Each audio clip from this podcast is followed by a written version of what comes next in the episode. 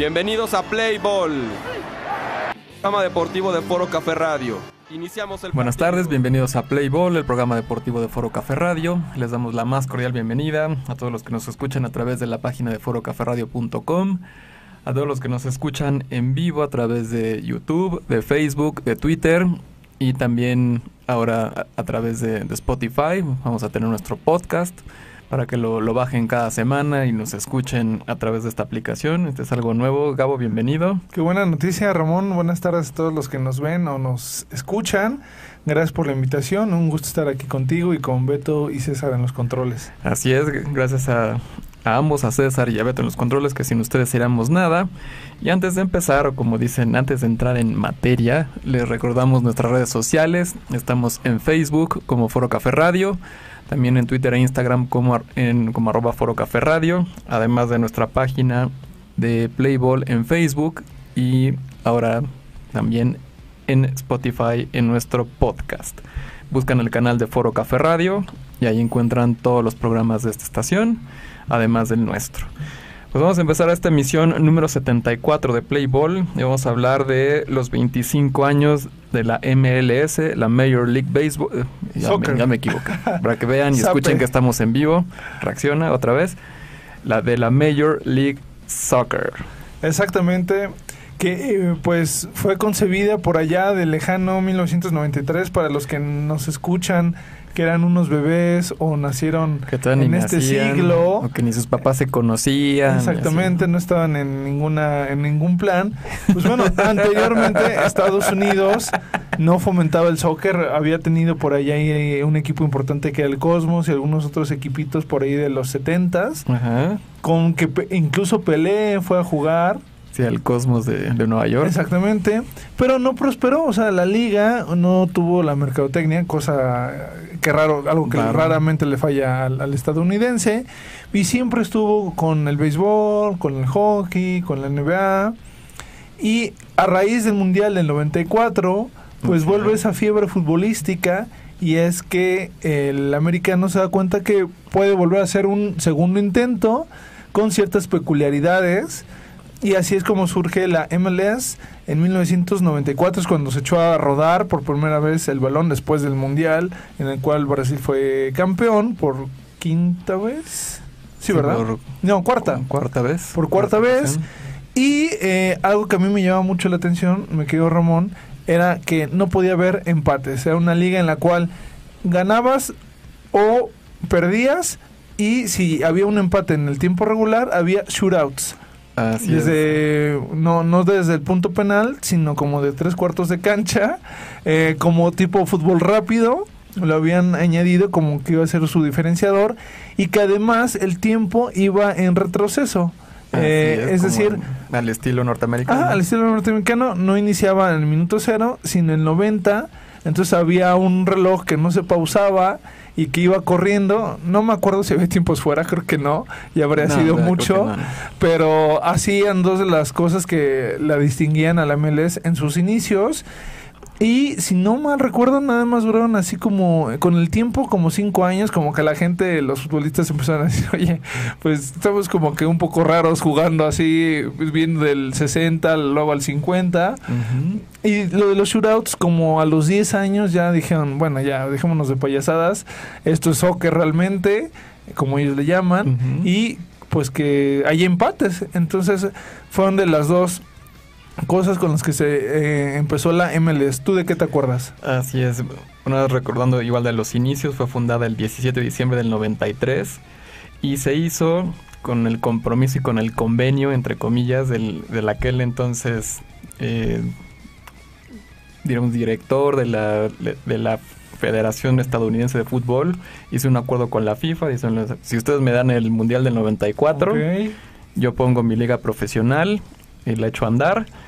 Y empezó hasta el primer partido oficial de la MLS fue el 6 de abril de 1996, en donde ah. se enfrentaron el San José Clash, que ahora uh -huh. se llaman San José Earthquakes, Earthquakes, contra el DC United, en donde ganó el San José Clash 1-0, fue en el Spartan Stadium, allá en San José.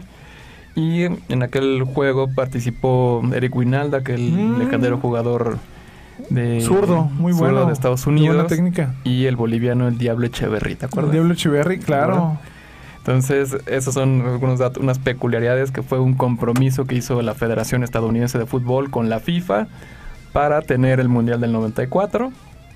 Y, y bueno, ya te, da- te doy tu Mundial, pero tienes que hacer tu liga profesional. Ah, bueno, pues va. Y empezó hasta 96 que eh, arrancó ya de manera formal con 10 equipos. Ok. ¿no? Y jugaban, como dices, el reloj iba en retroceso, los shootouts, no había empates. Esto muy al estilo de las ligas norteamericanas, Ajá. que como sabemos el reloj pues va hacia en cuenta regresiva. Ahí, bueno, no había tiempos fuera. Aquí y no hay empates. Solo hay ganadores o perdedores, no hay, no hay empates. Eh, y bueno, así, así empezó la, la MLS, que parecía que se tambaleaba por Sí. algún momento al- a la mitad del camino, pero pues, le, empezaron a meter mer- mercadotecnia, dinero y empezaron a traer jugadores extranjeros, algunos de, de de gran cartel, pero que ya venían eh, hacia el final de su carrera para empezar a, a- a traer adeptos, para empezar a ganar aficionados, para empezar a, ver- a vender playeras, para em- empezar a vender entradas. Y le empezaron a meter dinero y, mercadotecnia como solamente los norteamericanos saben hacerle para los espectáculos. Al final, el deporte es un espectáculo. Así es, pues que nos digan nuestros amigos que nos siguen en las redes sociales qué jugadores eh, recuerdan que pasaron por esta liga hoy que estamos hablando porque pues está cumpliendo 25 años de, de su debut y pues yo por ejemplo me acuerdo también eh, ahorita que mencionabas esos eh, futbolistas clásicos de los noventas al pibe Valderrama Así que se fue al Tampa Bay Mutiny, que ya no, no ya existe, no existe. ¿no? No, y me acuerdo que, por ejemplo, la selección de Estados Unidos, eh, que en aquel momento tuvo su buena rachita con eh, este Lalas, Alexi Lalas. Alex ujú. Lalas, Guinalda, como bien mencionaste, Ah, Tony Meola, Tony Meola, Jeff Agos, este... Balboa. Ándale, Balboa. Es que él gane- iba a anotar un gol de chilena en el mundial y con eso ya Sí. se iba a consagrar para el resto de a sus vidas. Tra- Él portaba el número 17. Ajá. Eh, pues bueno, todas las figuras del, del equipo de estadounid- estadounidense estaban repartidos, eh, como que cada uno representando a un estado. eh, bueno, empezaron con Ujú. 10. Y un paisano que revolucionó el mercado y que fue una de las grandes contrataciones en su momento fue Jorge Campos, que se fue a la LA Galaxy después de tener pues varias temporadas con Pumas y se fue al Galaxy con el número 9 con ese esa atracción de que puede jugar como portero, pero también como delantero. Para los que no, no, no lo ubiquen en su faceta de goleador, Campos tenía esa doble personalidad, doble faceta en el terreno de juego. Así es, él jugaba de portero y en ocasiones de delantero y también metía goles, era, muy bueno. También como portero y delantero muy bueno. Eh, fue de los, como dice, los, los primeros mexicanos que fueron a la MLS. También en su momento Hugo Sánchez se fue al Dallas Burn, que ya no, existe y ahora No. se llama el FC Dallas o FC Dallas. Por si no se acuerdan, Hugo también estuvo en la MLS. Cierto, tienes razón. Claudio Suárez también creo, ¿no? Claudio Suárez no me acuerdo muy bien. No lo, no lo tengo muy, muy presente. El matador. Eh, creo que no. Creo que no. Sí, ya. Ah, Aquí el ídolo de la cabina, exactamente. el famosísimo Cuau, el actual gobernador de Morelos, pues tuvo un, pas- un pasado, un... Pues le fue bien. Le fue bien en el Chicago Fire. Ahí retomó ritmo, sobre todo porque había regresado de Europa y no, no le había ido muy bien. Entonces regresó a la América, pero no estaba fuera, totalmente fuera de ritmo porque no jugaba. Se fue a la, a la MLS, retomó su ritmo, volvió a entrar en forma y regresó a la América y después, pues bueno, ya sabemos la historia. Sí, eso fue a mitad de la década pasada. Así es. eh, y en la cual también se sumaron pues figuras de talla mundial como fue David Beckham, Así es. eh, Freddy Klumberg, aquel jugador pues bastante importante de- del Arsenal, el Arsenal. sueco, también estaba un irlandés, eh, ay, se me fue Robbie Keane, exactamente, que jugó con los Spurs mucho tiempo.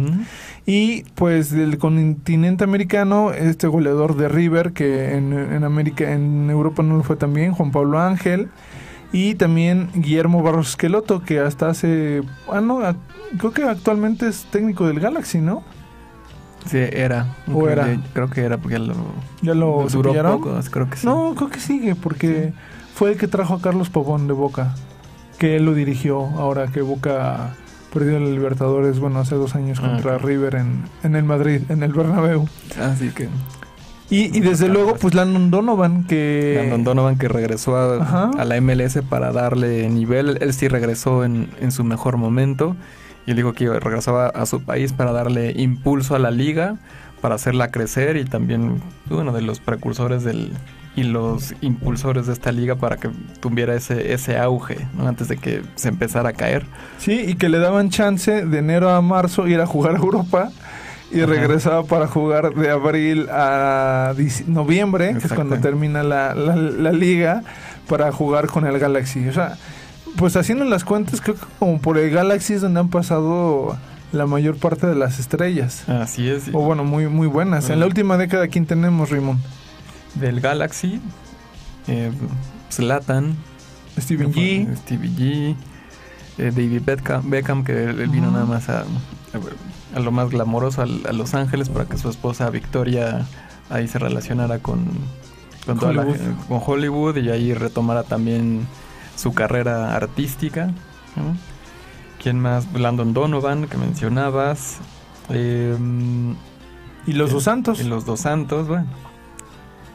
Bueno, los dos Santos.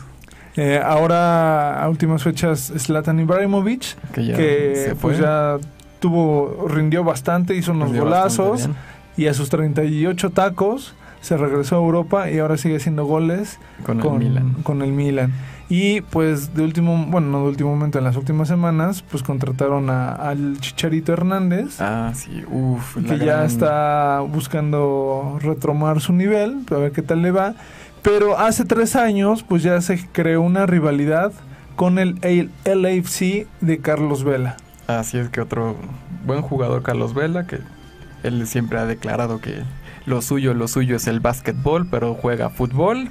De cuates. De cuates, entonces él me parece que todo su talento ha sido pues desperdiciado, pudo haber hecho más, pero bueno, cada quien sus, sus asuntos. Así es. Pero la, la ha hecho muy bien en, en el AFC eh, de, de allá de la, del MLS, que Sí, es el rival es- directo, bueno, es, el- que es con quien tiene la rivalidad del el Galaxy y que pues, la- le ha ido bien, eh, me- mete goles, es jugador más valioso, se siente cómodo. A mí, a mí lo que me asombra es, o sea, la, ese gran marketing americano, de la nada, pues tener afición. O sea, aquí equipos mexicanos les cuesta luego retener la, la afición. Y, por ejemplo, hace rato, hace unos minutos mencionabas que la MLS estuvo a punto, como estaba tambaleándose. Algo hicieron, o sea, le empezaron a inyectar, porque los estadios no estaban llenos como los ves hoy. Así. O sea, y con buen ambiente, o sea, tipo Inglaterra, guardando las distancias. Pero yo veo los estadios de la MLS llenos y los de la Liga MX de medio lleno hacia abajo. Sí, también ves la calidad del espectáculo. Ajá. ¿no? Que es, También. lo hacen entretenido. O sea, Sí. la verdad es que yo sí confieso que creo que luego veo más juegos del MLS que de la Liga Mexicana.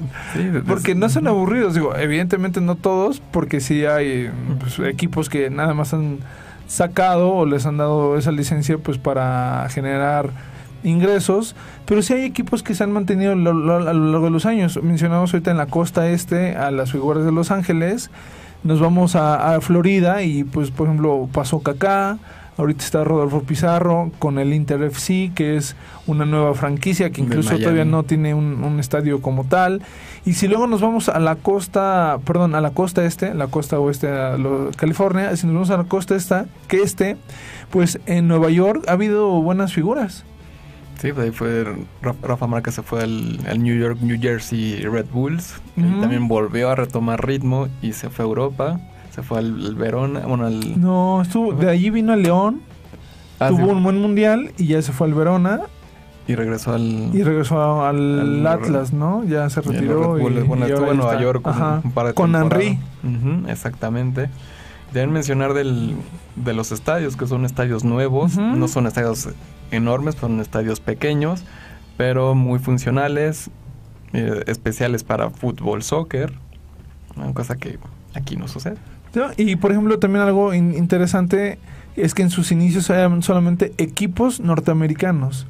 Eh, Así es. Y después se le sumaron equipos canadienses. Actualmente hay tres, que es el Montreal Impact, el Toronto, ay, bueno, se me fue el nombre, y el Vancouver. Así es, o sea, expandiéndose a, a Ujú. Norteamérica, bueno, a Canadá. Y, Toronto ha sido dos veces campeón Ah, y sí. actualmente es el subcampeón después del Sounders, que es de los equipos más ganadores. Y Michael, Michael Bradley ha sido una figura para la selección estadounidense y es una insignia del Toronto FC. Y por ejemplo también la inversión extranjera que mencionabas, ya lo vemos actualmente con David Beckham y un grupo de inversores que generaron esta franquicia del Inter FC. Y en Todos, Miami. todos FC. Todos, Este- no se complican. los asiáticos, los propietarios del Manchester City, crearon un equipo que se llama New York City, eh, en el cual jugó David Villa, en el cual jugó. Frankie Lampard, en el cual jugó eh, Andrea Pirlo, Así es. y pues juegan en el estadio de los E- Yankees. Exactamente. Juegan en el Yankee Stadium. Ni Y- más ni menos. Y abajito, eh, en la ciudad, eh, en la capital, de- en la capital federal de Estados Unidos y, de- y de- y de- y del país, pues tenemos a, a Wayne Rooney, que estuvo las últimas tres temporadas eh, Con el DC con el, United. el DC United. Y eh, pues así ha habido distintos jugadores muy, muy importantes que han pasado. Y el fenómeno, Ramón, es que ya no solamente viene en el ocaso de su carrera, sino ya también ha marcado, han volteado a ver a jugadores que están pasando por buen momento, sobre todo del nivel Latinoamérica, y que los llaman. Tú, la pregunta sería, ¿crees que la Liga de Estados Unidos en algún momento supere a la mexicana? Por supuesto. Sin lugar a dudas. Tarde o temprano la va a superar. Aquí sabemos que el nivel es paupérrimo. Aquí lo- la prioridad es el dinero, los traer petardos sudamericanos, pura basura, no dar oportunidad a los jugadores, mexicanos y, y pues bueno, siempre va a ser el nivel, siempre va a estar ahí, estan- ya, se está, ya se estancó y nada más es cuestión de tiempo para que la MLS nos supere. Pues a 25 años, yo creo que aunque en el nivel México le sigue, se sigue imponiendo en los partidos estos de interligas o en la Conca Champions, cada vez le cuesta más, porque justo ya no son los clásicos equipos que pateaban el balón como si fuera ese americano y ahora defender y eran medios troncos y un centro y a ver si metemos gol, sino ya son jugadores más, más elaborados, ya hay estrategia, ya hay una condición física, es decir, ha evolucionado y la, y la Liga Mexicana no, no lo ha hecho. Entonces, yo también coincido, más allá de que, digo, no nivel paupérrimo, pero sí bajo. Y, y creo que se ve en los estadios, ¿no? El, el aficionado está castigando eh, la mala calidad y que en algún momento ha sido la vaca lechera de los federativos. Y creo que los, eh, los dirigentes de pantalón largo tienen miedo de que pues cada vez el mercado estadounidense está captando más audiencia y también con los jugadores buenos que tenía la Liga Mexicana se están yendo y a buena edad para Estados Unidos. Así es. Y les recordamos nuestras redes sociales. Estamos en Facebook como Foro Café Radio, en Twitter e Instagram como arroba Foro Café Radio.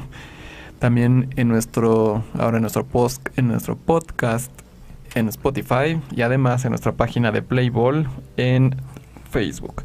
Pues iniciamos nuestro segundo bloque con nuestros saludos. Gabo, ¿a quién quieres mandar saludos? Eh, saludos a mi madre, Tere, a Maggie, a Martín, Nasif, Perdiz, eh, a Valentina, que recién fue su cumpleaños, aquí la productora, y pues también a todos los amigos de- del trabajo de la Prepupé que ahorita tú mencionas. Así es. Adelante. Ahora va mi lista de saludos a mis papás, a mi hermana, Nicolás, a Sebastián, a las Nidias, a los F4, Ernesto, a Len, Juan Carlos, a Ari, a mi tía Ros, a mi tía Ruth, a Chuy, a Vale, a Bani, a Mau, a los bandidos, eh, a toda la banda de la Prepa UP, a Vini, al doctor Rioja, que siempre me pregunta quién va a venir, Chacón, a Julio, al Gama, que se manifieste, a Enrique, a nuestro Calimán, al Cabazorro, al Paco Orduño, a Gachuz, a David, a ver si José Luis ya nos está escuchando. Ah, sí. Sí, a ver si, si nos hace el favor de,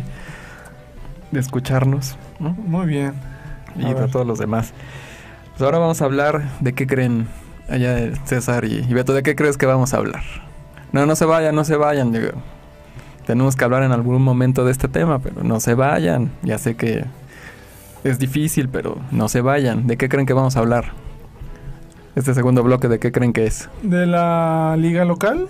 Así es, Liga MX. ¿Y cómo va la liga MX? ¿Quién la comanda, mi querido Ramón? Pues aunque no creas, aunque no lo crean, ¿quién crees? El que menos te puedes esperar El... que, la- que la comande en este momento. Juárez, ¿No? Toluca. No, no, no, no, no, no, ¿No tan bajo? No, no, Ah. no. Nos van a cortar el programa, Gabo, cuidado con tus comentarios. Mejor di que le ganaron al Monterrey en la jornada pasada, campeón, al 2-0 al campeón. y que ahí van retomando su ritmo. Pero no, no, el Toluca no. Se me hace entonces, por tan mal me lo pintas, que debe de ser eh, quien tiene mala fama de siempre ser subcampeón. Así es. El Cruz Azul es Ah, el mira, super Cruz líder Azul, eh. en esta jornada, hasta la jornada. Tobar debe estar muy feliz. Sí, nuestro querido Enrique debe estar muy feliz por su Cruz Azul. Pues es que había empezado muy mal. O sea, a la jornada 2 ya querían echar a. O sea, algo que no se entiende después de una pretemporada de un mes y medio. Como quieres echar al técnico a las dos jornadas. Sucede, sucede. Pero bueno, empezó perdiendo y empatando. Y después ya ha hilado partidos. Y ha ganado, por lo que he leído, pues con, con contundencia. O sea, no es que gana así 1-0. O sea, ha ganado bien. Ahorita está de líder. Claro, falta todavía más de la mitad del torneo. Se puede caer. Pero bueno, pues mientras ahí los, los chemos, como le dicen en mi barrio, pues están contentos y comparten la punta con tu amado América. Así es, con el América, segundo lugar. Ahí va tomando ritmo otra vez las Águilas del América. Aunque perdieron el último, mi Raymond. perdieron el último. Sí, les metieron 3-0 el Necaxa. Un, un juego bastante, bastante Y, a- malo. y aquí en, A y en aquí, casa. en Pero casa. ¿qué les pasa con... Llevan solamente ocho goles, o sea... Pues deberías de hacer ahí una prueba de delantero, Raymond, porque el América está pésimo a la ofensiva. Es la mejor defensiva, pero ¿y, a- ¿quién, ¿quién mete los goles? ¿Quién los mete? Pues los que quedan. Porque acuérdate Es un que hospital el es un- América. Es un hospital y entre ventas que hacen, jugadores lesionados. Ya el Piojo le perdonó la vida a Roger, ya se reconciliaron. Entonces, ya viene de, de regreso. Y Roger va mañana a la banca, parece ser, contra los Pumas. Eh, en el clásico capitalino, bueno, el clásico joven, le dirían, ese clásico de, de clases sociales. El clásico de la Ciudad de México, o el, o el clásico. Porque no- el clásico joven es América Cruz Azul. El clásico de clásicos América Guadalajara. Y es como de Este, clase clásico social, ¿no? Capitalino, clásico de, de la ciudad. Y bueno, Pumas lleva 14 puntos, aunque viene de dos derrotas. Había comenzado muy bien el torneo el equipo de Mitchell. Eh, a ver mañana cómo les va sin el solecito, porque siempre es algo, un factor importante para el conjunto del Pedregal. Y pues eh, León lleva 15 puntos, Juárez lleva 14, yo creo que es la sorpresa del torneo, el equipo de es. Gabriel Caballero. Así es. Lleva igual 14 tus Pumas y los de muchos seguidores de, Del buen Gama. el buen Gama que sus Pumas. Aquí pues, el América es más grande que los Pumas, ni modo Gama. Y ni qué decir. Pues sí, eh, pues... Es más grande que los Pumas. ¿Qué pasó, mi buen? Es, Te va a decir. Exactamente. Luego, en el sexto lugar tenemos a los Exacto. representantes de la comarca lagunera, al Santos, que, pues mira, del equipo del sexto lugar al primero solamente hay dos puntos de diferencia, o sea que Está parejo. en un- una combinación el Santos gana y, y los demás empatan o pierden y ellos se vuelven super líderes. Luego está el Querétaro, que aunque se desarmó en el receso, pues por ahí va y con Bucetich está en séptimo y luego viene tus, tu otro equipo. Ah, sí, las Chivalácticas ¿Cómo van las Chivas Galácticas? llevan 12 puntos. Llevan cuatro, cuatro ganados, uno empatado y tres perdidos.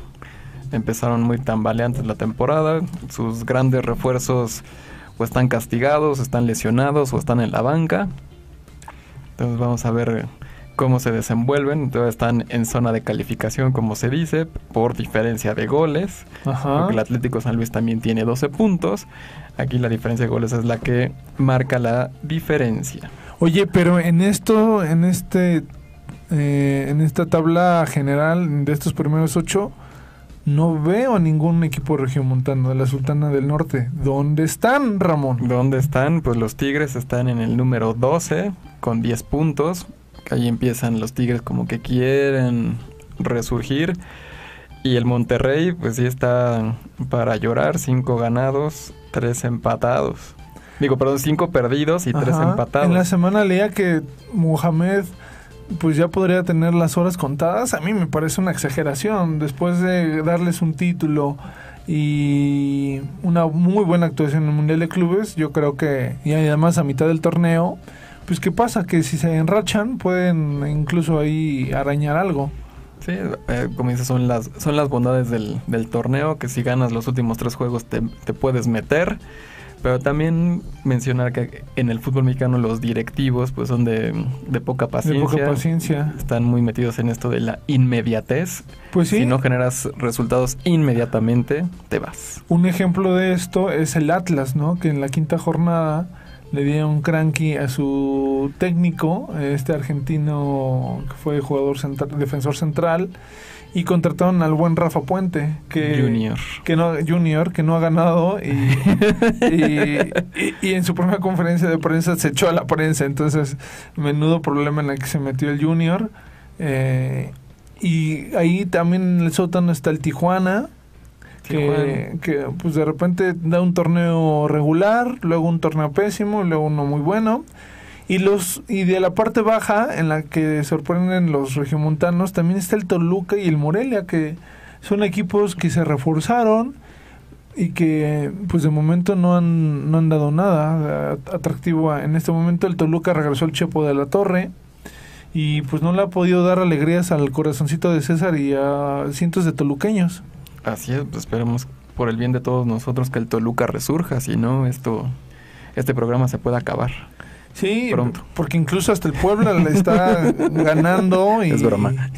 por un punto y pues los camotes están imponiendo el chorizo. Así es. Y ya para irnos, nos queda un minuto. Mañana América Pumas, Pumas América en Estadio de CU. El partido se cambió de, de horario del domingo al a mañana viernes. Sí. Entonces, para que lo, ya ya todo el mundo 8 lo de la noche 8 de la noche en CU. Eh, veremos qué, qué tal. y el sábado el Sí, clásico tapatío. Así es, y el América pues hará lo propio con, con los Pumas, ¿no? Sí, no sé, a ver qué a ver qué pasa. Yo creo que una de esas como vienen jugando los dos es un empate a, a un gol.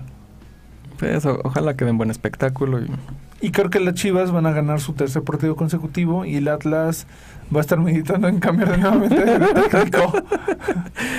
Después de cuatro jornadas sin ganar con el Junior. Así es. Pues bien, vamos a hablar del básquetbol de la NBA, que ya está pues, entrando a la recta final La ráfaga. de, de temporada. Ya empezamos a ver quiénes van a playoffs y quiénes se van a quedar. Pues sí, eh, por ejemplo, Milwaukee, que tiene 53 ganados y 9 derrotas, pues ya solamente le faltan la cuantiosa suma de 19 juegos. Y en general así está todo. Entonces los partidos ya vienen lo mejorcito porque quieren cerrar lo mejor posible y alcanzar la postemporada. En el caso del este, Ramón, pues Milwaukee nadie lo va a mover. No veo que el equipo de los Venaditos se vayan a caer. Eh, este griego está impresionante, Yanis Antetokounmpo. Y el que va a estar definiendo el segundo lugar de la conferencia este estará entre Toronto, entre Boston y el Heat de Miami. Porque Filadelfia sin Ben Simmons y Joel Embiid eh, se ha caído. No corre peligro su calificación porque está 10 juegos arriba del séptimo lugar.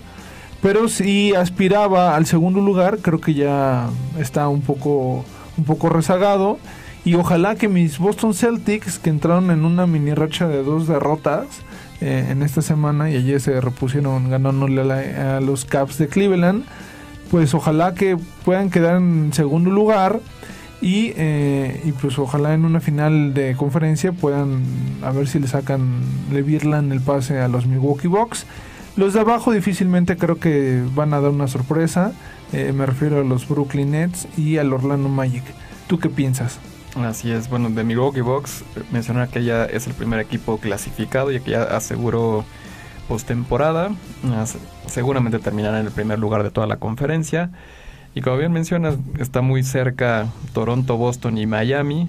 Hay diferencia de tres juegos entre estos, de estos equipos. El, el que cierre mejor tendrá mejor posición, evidentemente, y eso le dará ventaja en, en la postemporada de recibir juegos en casa. Eh, Indi- Indiana y Filadelfia, pues no, no tienen problema, nos van a, a ver quién es el 5 y quién es el 6. Y, y aquí viendo Brooklyn y Orlando, son dos equipos que se van a meter a postemporada con récord perdedor de 27 ganados, 35 perdidos. Es decir, eh, con, son 3, 8 juegos abajo de, de 500, como se dice. Ajá. Entonces, también, digo, son las bondades de, del- de la competencia Del sistema. del sistema del NBA, que pasan 8 por cada conferencia, pero si estos dos equipos con un récord eh, bastante malo y perdedor, es decir, 8 juegos abajo de 500, Y bueno, es demasiado. Washington está a cuatro juegos. eh, ahora que regresó Bradley Beal a finales de febrero, ha remontado un, un poco los Wizards.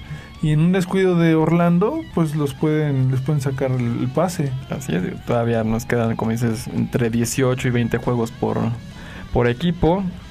Son cuatro la diferencia. Pueden suceder muchas cosas, pero Estadísticamente, como dije nuestro amigo Julio Romo, quien le mandamos un saludo, pues es posible. es posible. Así es, eso en el, en el este. Ahora en el oeste, ¿Cómo andan las cosas? del otro lado, eh, siguen comandando los, los Lakers, la, la división oeste, e inmediatamente abajo están los Clippers, que ya empiezan a tomar ritmo, ya empiezan a jugar más intensamente, ya no, ya no se están guardando tanto, porque ya viene la parte más importante de la temporada. Pero igual que en el este, ya los Lakers nadie le va a sacar. ah, Bueno, o sea, los primeros lugares ya están fijos. Incluso mañana va a haber un viernes por la noche. Va, va- los Lakers reciben a los Bucks. O sea, una posible final adelantada. Habrá, habrá que ver el juego, va a estar bueno. O sea, a ver, de, de- como dicen, de qué lado más cala iguana. A ver si es cierto lo de LeBron o a ver si es cierto lo de Giannis. De Giannis. Eh, Será un buen medidor a estas alturas de la temporada, que empieza la recta final y es cuando hay que tomar ritmo, cuando hay que empezar a apretar más en los juegos y sacar todas las ventajas que se puedan. ¿no? Sí, y luego en tercer lugar, solamente a un juego de los Clippers, está los Denver Nuggets, que no tiene esa superestrella, pero sí tiene un trabajo en equipo, eh, liderados por el The Joker, Nikola Jokic, eh, que pues es un centro que puede sacar la bola, traerla en mitad de cancha, luego hacer postes y luego terminar anotando tanto de tres, media distancia o bien abajo del tablero. Me parece que es un jugador muy completo. Y Denver no creo que alcance para una final de conferencia, pero sí puede complicarle las cosas a alguno de los dos equipos de California. Y abajo viene Houston, que es otro equipo que también ya se ha enrachado, ya era ya era necesario el equipo equipo de Russell Westbrook y James Harden eh, que pues también ellos creo que sí por ese pues ritmo que tienen ese talento sí los veo a diferencia de los Denver Nuggets de llegar a una final de conferencia y quizá espantar a los californianos Así es, y también mencionar que entre la posición 2 de los Clippers y la 7 de los Dallas Mavericks solamente hay cuatro juegos de diferencia. De todo lo la- contrario a la otra que aquí en la conferencia oeste está más compacta, como se dice, está mejor conjuntada, hay equipos más fuertes.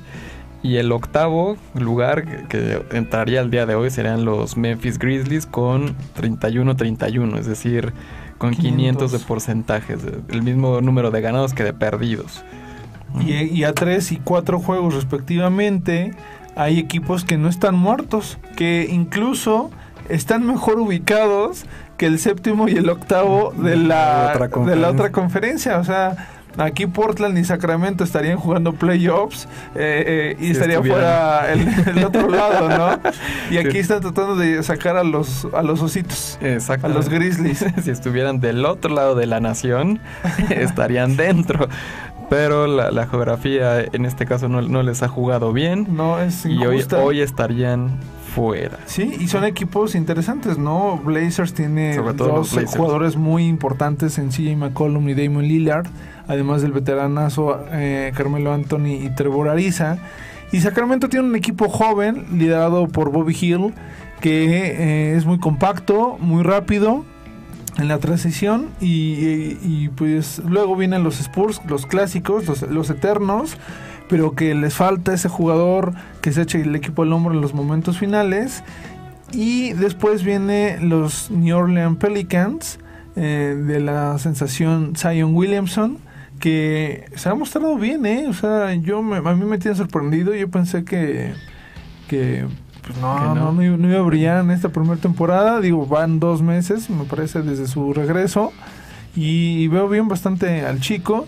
Y ya los demás, pues sí, ya son equipos que ahora sí, estos sí ya están muertecitos por esta temporada. Phoenix, Minnesota, que tiene talento, pero pues tiene mala dirección. Y pues tristemente tus Warriors, pero seguramente regresarán. Y hablando de regresos, ¿quién regresa hoy? ¿O regresó ayer? Está por regresar Stephen Curry. Ajá. Es hoy, ¿no? De Sí, hecho, sí. el- re- regresa visitando a Toronto y el sábado juega contra los Sixers. Sí, que me parece que lo puedan descansar un poco más. La temporada ya está terminada. Aquí lo que se trataría, lo que yo esperaría de los Warriors es que amarren la selección número uno del draft. Porque les va a tocar, tienen el peor récord y con eso obtener un buen jugador, una buena selección y empezar a reconstruir el, el equipo y que retome, retome su nivel.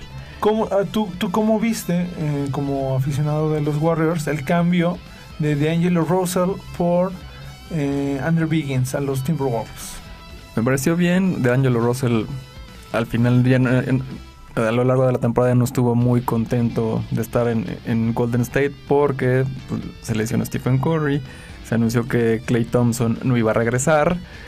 Damon Green ha estado con sus altas y bajas por, por tanta lesión. Entonces se quedó como. se quedó solo. Él comandando el equipo y no se sentía eh, cómodo. Y seguramente pidió su cambio y se lo, se lo concedieron. Me parece que estuvo bien. Y ahora nada más esperar que termine la temporada.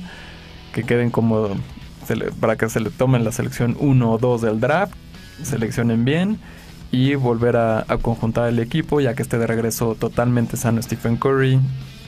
eh, Clay Thompson y, y Damon Green. Y bueno, pasó del último equipo al penúltimo de la conferencia, ¿viste? o sea, no, no dio mucho, un, un gran cambio. Y Andrew Biggins, pues, eh, es- tiene ese ya mérito, ¿no? O sea, como que puede despegar. Y quizá el equipo, o sea, a un equipo tan rápido como es el, esquema de los Warriors, le puede venir bien a este chico que se puede desempeñar como guardia tirador, como delantero pequeño. Entonces creo que va a ser interesante verlo el próximo año ya con el equipo sano. Y si contratan a alguien en la agencia libre que sea en la posición de centro o delantero de poder, creo que van a estar de vuelta. Sí, habrá que, que esperar. Digo, esta temporada ya terminó. Vamos a ver quién, quién se la lleva, cómo se va desarrollando. Y por el, el bien de nuestro equipo, bueno, así suceda. Pues ¿no? sí. Nuestras breves. La número uno, Gabo. Pues empezamos con el NBA Power Rankings. En el número 30 está. Los Golden State Warriors, el último lugar. En el décimo lugar está el Miami Heat. En el 10, digo en el 9, el, el Jazz. En el octavo el Thunder de Oklahoma. En el 7, los Raptors, los actuales campeones. En el sexto los Denver Nuggets. En el 5, los Clippers. En el cuarto mis Boston Celtics. En el 3, los Rockets. En el cuarto los LA Lakers. En el 2, ¿no? Perdón, en el 2. Para que vean y escuchen que estamos en vivo. En el número 1, los Milwaukee Bucks. Sucede, sucede. Yo también me trabo muy seguido. No te preocupes, sucede. Así es. ¿Y cuál es el segundo? La número 2, la NHL, el mejor eh, hockey sobre hielo del mundo. Eh, vamos con el Power Ranking. Empezamos con el número 26, los New Jersey Devils. Pues sí. de capa caída, ni, ni Sí, modo. sí, tus equipos andan chafeando. Luego está en el décimo los Oilers. Equipos de moda, diría Gama. Ah, En el 9 los Penguins. los Penguins. En el octavo los Golden Knights. En el 7 los Dallas Stars. En el sexto los Philadelphia Flyers. En el 5 los Capitals. En el cuarto el Lightning. En el 3 el Avalanche, En el segundo los, los Blues. que es los actuales campeones. Y en el número 1 los Boston Bruins.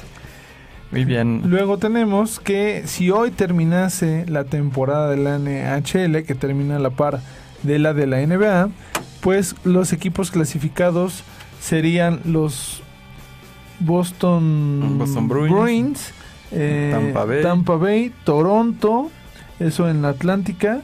Luego en la Metropolitana está Washington, Filadelfia y Pittsburgh. Y el Wildcards lo estaría peleando eh, El Columbus, Columbus Columbus Blue Jackets y los Islanders. y los Islanders, el aunque no lo otro crean. equipo de Nueva York. los Islanders, aunque no lo crean. Y en el oeste est- pasaría el St. Louis Blues, el actual campeón, el Colorado Avalanche, Dallas Stars, los las, Las Vegas Golden Knights, los Edmonton Oilers, los Calgary Flames, los Vancouver Canucks y los Winnipeg Jets, es decir, toda la legión canadiense por la parte oeste estaría dentro Ah. de los playoffs. ¿No? Y luego, Claro. en la cuarta En breve, La 4, en la NHL también. Se anuncia que el tope salarial para la próxima temporada será de entre 84 y 88 millones de dólares. Para que nos demos una idea, el tope salarial de la NFL estimado para la temporada 2020 es de 200 millones de dólares. wow, ciento Para que vean- 12 millones más. La cantidad de millones que se manejan, ¿no? guardando las proporciones, también los equipos de NFL son 53 jugadores. En la NHL los, los equipos de hockey son entre 20 y 25 jugadores. Entonces también para que, base. para que guardemos, ve- ve- vemos las distancias y las diferencias. ¿no? Pareciera mucho, pero también hay que verlo de manera proporcional. Sería bueno un día hacer un, un programa sobre los topes salariales en las ligas americanas. Ah, podría ser, pero la siguiente nos vamos NFL, NBA, el Con- béisbol y, y el hockey. ¿no? Ajá. Luego, pues tenemos, Ramón, no empieces a temblar, no tengas miedo, pero tu Liverpool ha perdido los últimos tres juegos que ha tenido. 1-0 contra el Atlético de Madrid, Así es. en el Guana Metropolitano. Perdió con el colero de la Liga Premier Inglesa, el Watford, 3-0. Así es. Y perdió, cabe destacar que con suplentes, eh, aunque después entraron ahí a tratar de rescatar el barco Salah y Firmino, pero terminaron sucumbiendo 2-0 ante el Blue, de los Chelsea's Blue. Y eh, los Chelsea's. Vi muy NHL. El Chelsea. Los Blues, es que quise decir los Blues. Eh, ¿Qué pasa, Ramón? ¿Hay crisis? ¿Hay, sí- ¿Hay alertas? Porque este miércoles juegan contra el Atlético la vuelta de los octavos de final de la Champions League. Si hay alerta, digo, es, creo que es un tropezón normal. No puedes estar todo el tiempo arriba. Vienen bien estas derrotas para sentar cabeza y volver a retomar el ritmo. Nada más que ahora viene, viene la parte más importante de la temporada, cuando se tiene que demostrar el- lo bueno que son, la valía que tienen. Porque si lo demuestras al principio de la temporada, pues no, no sirve de mucho. Ahora es el momento, porque viene el cierre de la Champions y viene el cierre de la Premier. Que la Es- Premier la tienen ya casi ganada. Casi. No quiero Sería un- una catástrofe. ser una catástrofe, pero me parece que Liverpool está primero enfocado en la Premier y después en la Champions. Ok. Luego en el fútbol internacional, Ronaldinho fue detenido en Paraguay por presentar un pasaporte falso. Ay, Háganme primo. hágame el favor. Muy Ah. mal. Y luego en La la, Fórmula 1. séptima breve tenemos que la Fórmula 1, el equipo de Ferrari... Eh, Bueno, aquí hay un... Se empieza como a gestar un escándalo. Ok. eh, porque parece que Ferrari utilizó una unidad de poder, es decir, un motores con especificaciones diferentes a las del reglamento que marca la FIA.